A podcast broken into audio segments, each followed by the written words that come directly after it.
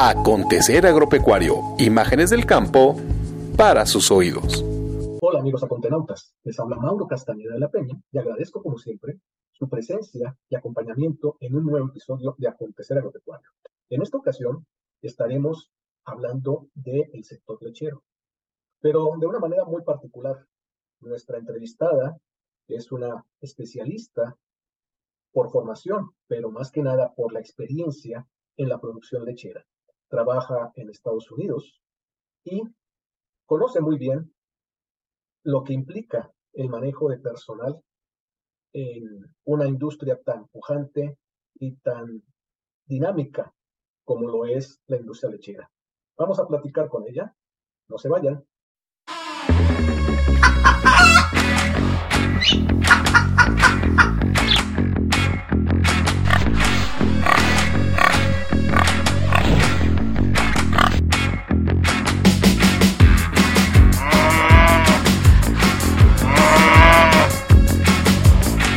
Ya estamos aquí con nuestra invitada especial. Ella es Rosario Ibarra y le voy a pedir de favor a Rosario que ella misma se presente y nos diga, pues, qué es lo que hace actualmente.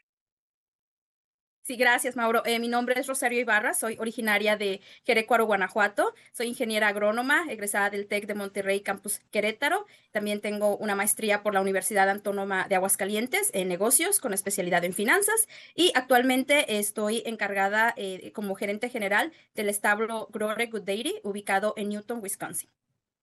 Bueno, y ya que hiciste esa presentación, ahora platícanos exactamente qué es lo que haces en ese rancho, o sea, eh, cómo está estructurado, cuál es la actividad que se realiza pues en el día a día.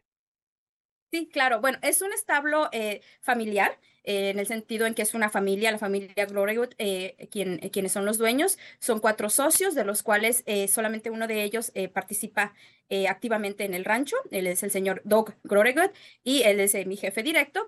Y em, eh, estamos eh, organizados, somos alrededor de más de 51 personas de tiempo completo, ordeñamos 3.300 vacas diariamente, eh, tres veces al día, tenemos un rotatorio o carrusel de 80 espacios y básicamente no paramos, hay dos turnos, día y noche en todas las áreas, desde mm, las áreas que son ambos turnos, es la ordeña, por supuesto, maternidad, el área de las becerritas em, básicamente los que están aquí eh, todo el día. Obviamente está el área también de la alimentación de las vacas, mantenimiento. Eh, también eh, sembramos y cosechamos nuestros silos.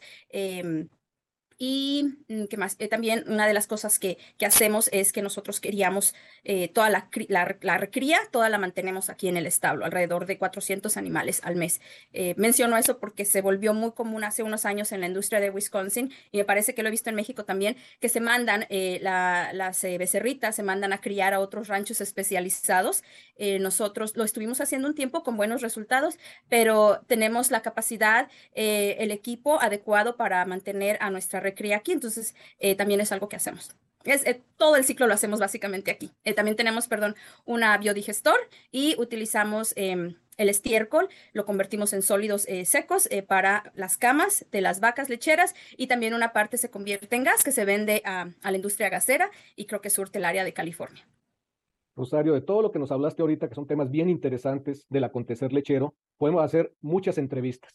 Entonces, para no perdernos, vamos a concentrarnos ahorita en un tema que hemos platicado de inicio, que creo que es fundamental y que de hecho tú con ese conocimiento del sector y la facilidad, por supuesto, que tienes del idioma, has participado, por ejemplo, en las eh, sesiones de la World Dairy Expo, hablando precisamente sobre el personal. Mencionas que son 51 personas, más o menos, los que están en el rancho, y de esa cantidad, ¿cuántos son, digamos, latinos o cuántos son personas que hablarían español, por decirte, en, el concepto de, que no son, eh, digamos, locales, ¿no? Correcto. Eh, estamos hablando del 90%. Wow. O sea, tú mencionabas en la entrevista que tuve oportunidad de revisar la fuerza latina. Queda marcado que es bastante intensa, ¿no? Y de este 90% está estructurado por eh, ciudadanos provenientes de diferentes países de Latinoamérica. Sí, eh, últimamente hemos tenido más presencia de Nicaragua, pero realmente eh, nosotros estamos de ese 90%, si lo convertimos al 100, eh, el 95% son mexicanos, el otro 5% es en Nicaragua em, y Guatemala. Son los únicos otros dos países que están presentes en nuestro estado. bueno, quiero suponer con esa cantidad de personas que tienes hispanoparlantes que en el rancho se habla español. Eh, sí, efectivamente, eh, la verdad es que en el rancho desafortunadamente solamente habemos eh, alrededor de cinco personas capaces de hablar los dos idiomas en diferentes niveles. Bueno, y, desde el punto de vista, a ver cómo te podría estructurar esta pregunta. La parte que tiene que ver con las actividades que se realizan. O sea, yo entiendo que muchas personas van buscando el sueño americano, como siempre se ha dicho. Eh, llegan con una vocación a, la actividad lechera o llegan porque es lo que se les aparece en el camino y necesitan, por supuesto, comenzar a trabajar? Mira, yo tenemos de los dos, eh, tenemos de los dos. Eh, tenemos personas que ya llevan más de 20 años con nosotros y tenemos personas que recién van empezando de todas las edades. últimamente ha habido más gente joven llegando, aunque la mayoría ya estamos entre los 30, 40 en el establo, con diferentes historias, pero una de las cosas que sí nos ha conectado es el interés por los animales y que muchos de ellos tuvieron esa experiencia, obviamente. Eh, pastoreo, quizás no, situaciones intensivas, pero una de las cosas que más eh, compartimos y que nos llama la atención tanto al momento en que entrevistamos eh, como cuando convivimos con las personas es ese interés en la industria, en, en la industria lechera, en los animales. Y, estas personas que, señalas que ya llevan, digamos, un tiempo trabajando en la industria o trabajando con ustedes más específicamente, ¿ellos han visto un crecimiento personal? Espero que sí. sí, eh, no, puedo hablar por todos. Obviamente, eh, cuando trabajas ya con todas estas personas, eh, es, es importante mencionar que hay personas que les gusta permanecer en su zona de confort, quienes prefieren estar en una posición y son muy buenos en eso y no les gusta moverse a otro lado. Por el contrario, hay otros que aprenden una posición e inmediatamente están buscando por qué más. E, e, es por eso ahí tienes que ir conociendo a tu personal y valga la redundancia, sus personalidades y qué es lo que quieren. Hay quienes les gusta que no les mueva su rutina y te van a estar ahí 20 años más y ellos tranquilos. Hay otras personas que no te van a aguantar más de un año haciendo lo mismo. Bueno, y, yo pienso que de pronto tú actúas como, como psicóloga en muchas cosas porque, bueno, hay que entender que a veces la gente está migrando con una carga emocional muy fuerte de dejar a su país, dejar su familia. Nos comentabas ahorita precisamente que está por entrar el momento más frío del invierno, o sea, nos lo estás demostrando por el gorro que estás usando. Eh, muchas veces la gente no está acostumbrada a estos fríos y entra, pues obviamente, eh, eh, también como una circunstancia que viene a acumular esa, esa sensación como de, como de tristeza, ¿no? De alejamiento. Eh, ¿Esto se da o, la gente está tan metida en su trabajo que pues realmente poco les queda tiempo de esto? Sí, efectivamente es muy importante estar al pendiente de nuestros, eh, de nuestros compañeros de trabajo, sobre todo en estos días de frío. Eh, si hay un efecto, obviamente hay un efecto anímico por la falta de luz. llevamos más de una semana sin, sin que salga el sol. Entonces, eso afecta, eh, obviamente también el cambio de horario, porque ahorita cuando ya, ya, tenemos un poco más de luz en la tarde, pero básicamente vamos saliendo de que entras y está oscuro, sales de trabajar y está oscuro. Entonces, hemos, hemos perdido, eh, eh, la verdad sí que el efecto benéfico del, del, sol, es muy importante estarles recordando a los chicos de, es el momento de aumentar nuestras dosis de vitamina D. y en general, asegurarnos que todos estén bien, que estén, se estén alimentando sanamente, saludarlos todos los días, checar que eh, tengan eh, sus coches, su medio de transporte se adecue al, frío, hay que eh, revisar el anticongelante, etcétera. Entonces hay muchas cositas que tenemos que recordar, así que cambiarnos al modo invierno, pero sí, la salud emocional es algo que, que se ha, ahora somos más abiertos para platicar y sobre todo, como bien lo mencionas, teniendo nuestra fuerza latina, que su familia está allá, también eso le agrega otro peso porque pues las familias están en las posadas en, en Latinoamérica, dejando la Navidad y nosotros, nosotros tenemos que trabajar. Los días de Navidad estuvo horrible, hacía demasiado frío y, y pues lo que hicimos fue que ordenamos tacos y así fue mi cena de Navidad con los muchachos del turno de la noche. Eh, ahora sí que para echarles porras y vamos a seguirle y, sí hace frío y están lejos, pero, pero pues hay que darle, ¿no? Y, y el sacrificio que ellos están haciendo, espero que, que su familia lo valore. Rosario, pues con el Tratado de Libre Comercio, tú sabes que se ha negociado con Canadá y Estados Unidos el buscar el que los sueldos, digamos, de la gente que trabaja en las empresas, en las industrias sobre todo, pues no haya una diferencia tan marcada, eh, cosa que pues bueno, se está trabajando, pero evidentemente falta avanzar más. Eh, en el sector lechero, tú conoces evidentemente lo que pasa en México y lo que pasa en Estados Unidos. Supongo que todavía se mantiene una asimetría importante en, en el término de sueldos, pero aparte de esto, ¿tú notas que haya otros elementos que marquen una diferencia entre cómo se maneja un empleado, cómo se comporta un empleado en México a cómo se comporta en Estados Unidos?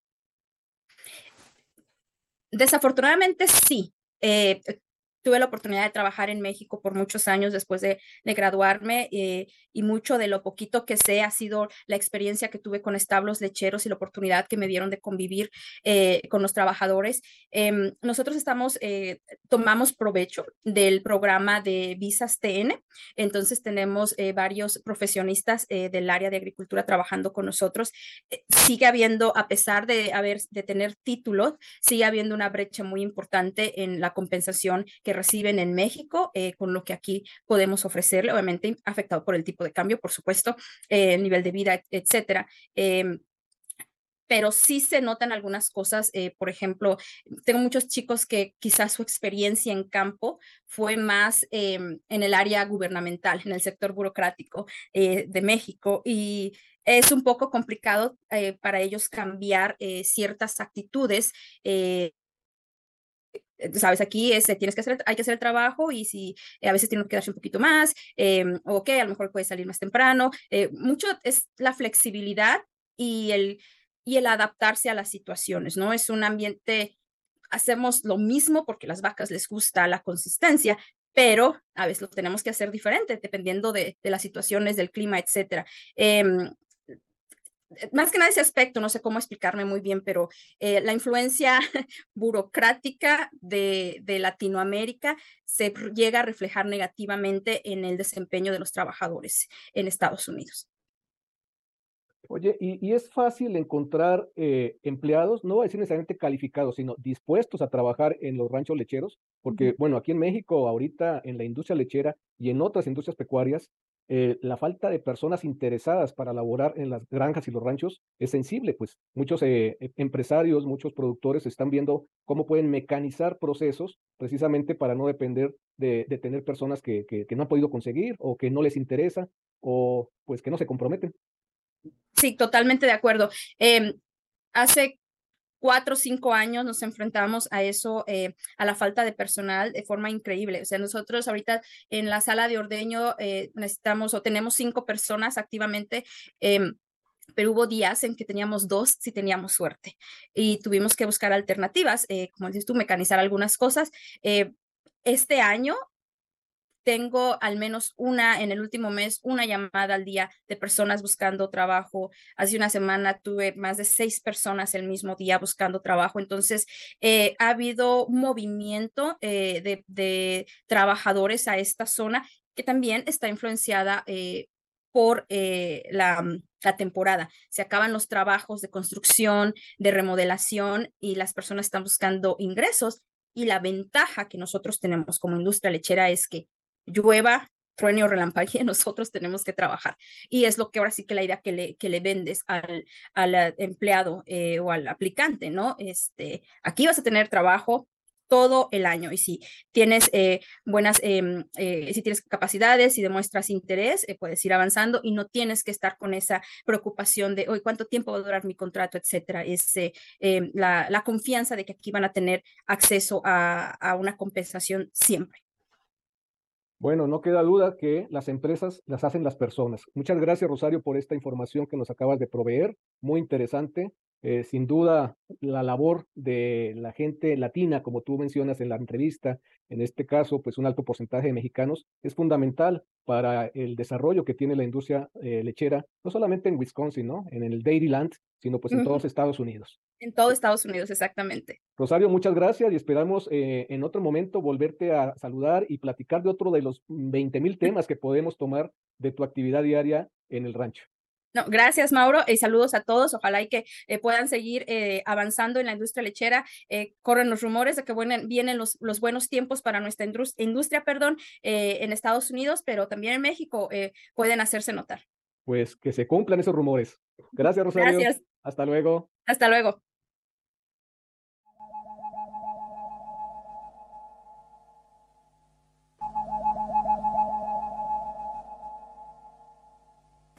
Acontecer agropecuario. Imágenes del campo para sus oídos.